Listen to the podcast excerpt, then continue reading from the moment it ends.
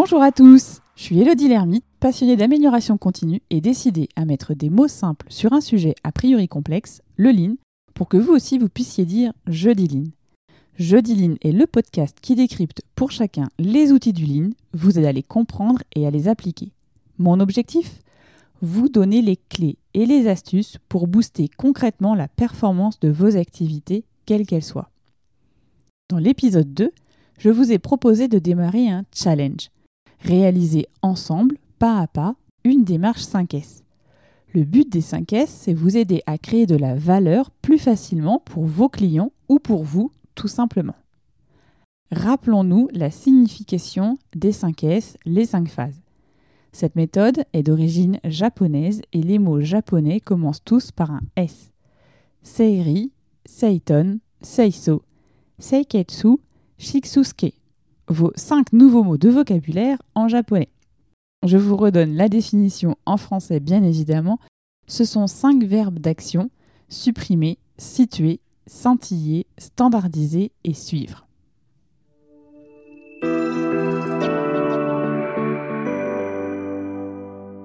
Aujourd'hui, c'est la dernière étape de cette série de 4 épisodes dédiés aux 5S.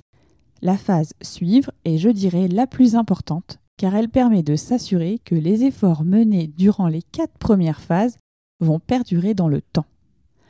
En vrai, suivre, pérenniser, je vous en ai parlé à chaque étape, rappelez-vous. La pérennisation dès le pilote. Les actions de pérennisation ont déjà commencé au sein du mini-projet que vous avez fait en tout premier. Celui avec vos enfants ou celui avec votre collègue de bureau. Souvenez-vous, je vous ai conseillé de faire un bilan pour ajuster avant le déploiement. La pérennisation pendant le déploiement, la standardisation, le quatrième S. Là, à cette étape, la méthode 5S est intégrée aux outils de suivi de performance et aux modes opérationnels existants dans chaque zone, à travers les procédures de nettoyage qui ont été soit mises en place ou complétées, l'affichage visuel pour les outils par exemple. Là encore, un suivi d'avancement des actions et des retours des utilisateurs a aussi été mis en place afin de consolider au fur et à mesure le déploiement. Aujourd'hui, là clairement, l'étape ultime du suivi est la mise en place d'un processus d'audit. Alors je vous rassure, le mot audit ne doit vraiment pas vous effrayer. Il n'est pas utile de faire une notation sur 10 par exemple. Vous pouvez simplement envisager une notation avec des couleurs rouge, orange, vert. Soit dit au passage, c'est aussi un petit management visuel beaucoup plus simple qu'une notation. Ce qui est vraiment important, et là encore je vais vraiment insister sur ce point-là, c'est de reprendre chaque S dans l'observation que vous allez mener. Vous allez le constater que par exemple le S de scintiller, il est 100% OK, vert, OK, mais par contre, le S de supprimer, il n'est plus vraiment tout à fait à 100%. Donc vous allez devoir euh, peut-être revenir un peu sur cette étape de supprimer, puisque comme vous l'aurez compris, il y a peut-être des choses qui seront revenues. Mon conseil, c'est de réaliser ces audits avec une périodicité plus rapide au début et petit à petit espacée. Cette phase de mesure, elle est vraiment indispensable. Elle vous permet de constater les progrès réels et les points d'opportunité. Les 5S sont une méthode en fait de management participatif qui permet de responsabiliser chacun dans l'amélioration de l'organisation d'une structure. Ça c'est vraiment un point important. Initier cette démarche, ça nécessite la participation de tous, et quand je dis tous, c'est tous les niveaux hiérarchiques. Bref, en fait, c'est vraiment un prérequis indispensable dans une démarche d'amélioration continue. Il permet de partager l'état d'esprit nécessaire à une dynamique d'amélioration continue.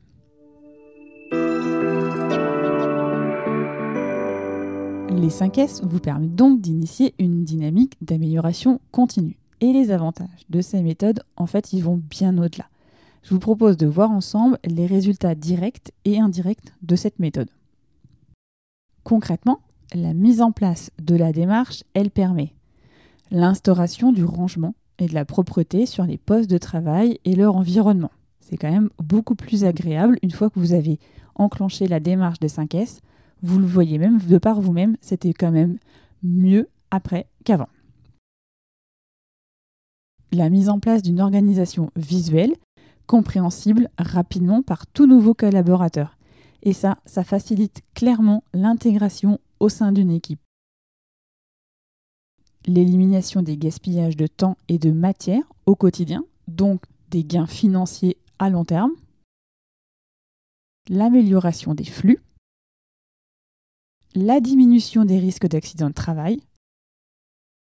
De meilleures conditions de travail, ça nous l'avons évoqué dans l'épisode 4 avec leur volet ergonomie meilleure image de votre structure pour les visiteurs, l'amélioration de la maîtrise des équipements et notamment avec la phase 3 scintillée où souvenez-vous nous avons fait un focus sur les procédures de nettoyage. La mise en place d'une démarche 5S a donc, on vient de le voir, des effets concrets, tangibles sur le terrain. Elle influence aussi le comportement de chacun et on va le voir comment à travers la communication. Avec les photos que vous avez prises à chaque étape, il est facile de partager les progrès et l'implication de chacun.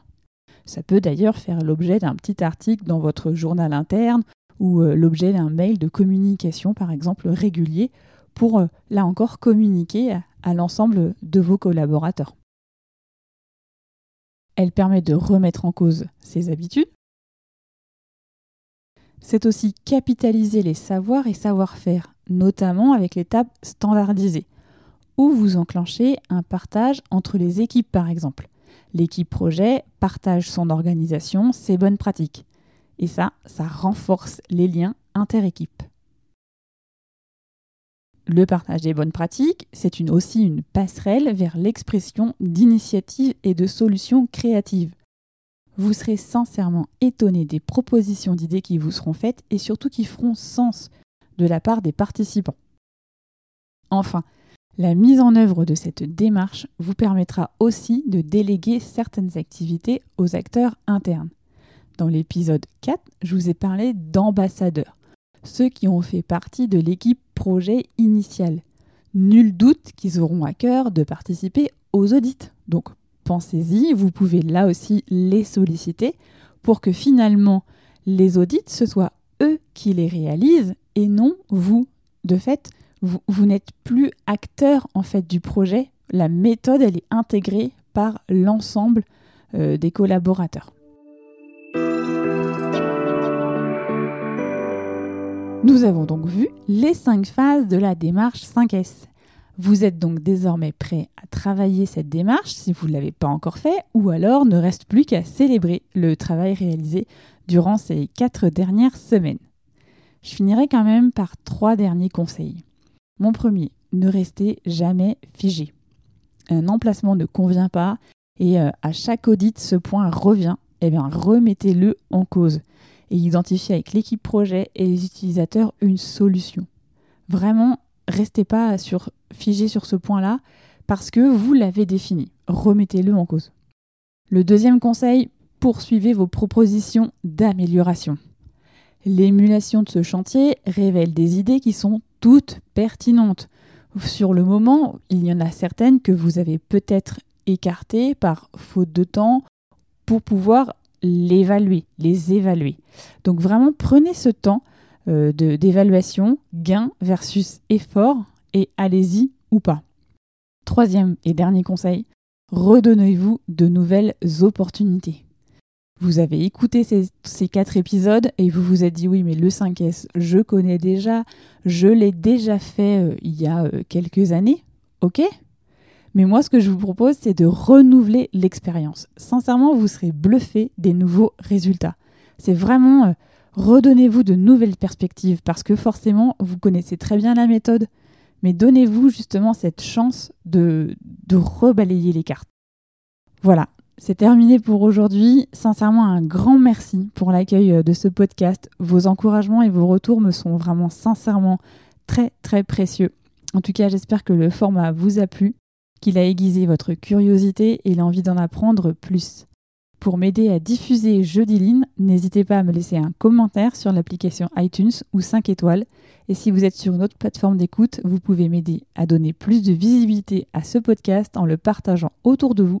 Et qui sait, ça permettra peut-être à vos amis ou à vos collègues d'en savoir plus sur l'amélioration continue. Si vous souhaitez me contacter et me faire un feedback, vous pouvez le faire via LinkedIn, Insta ou Facebook Jeudi Line. J'ai hâte de pouvoir échanger avec vous. Me reste à vous donner rendez-vous jeudi prochain. Et d'ici là, osez dire jeudi Line.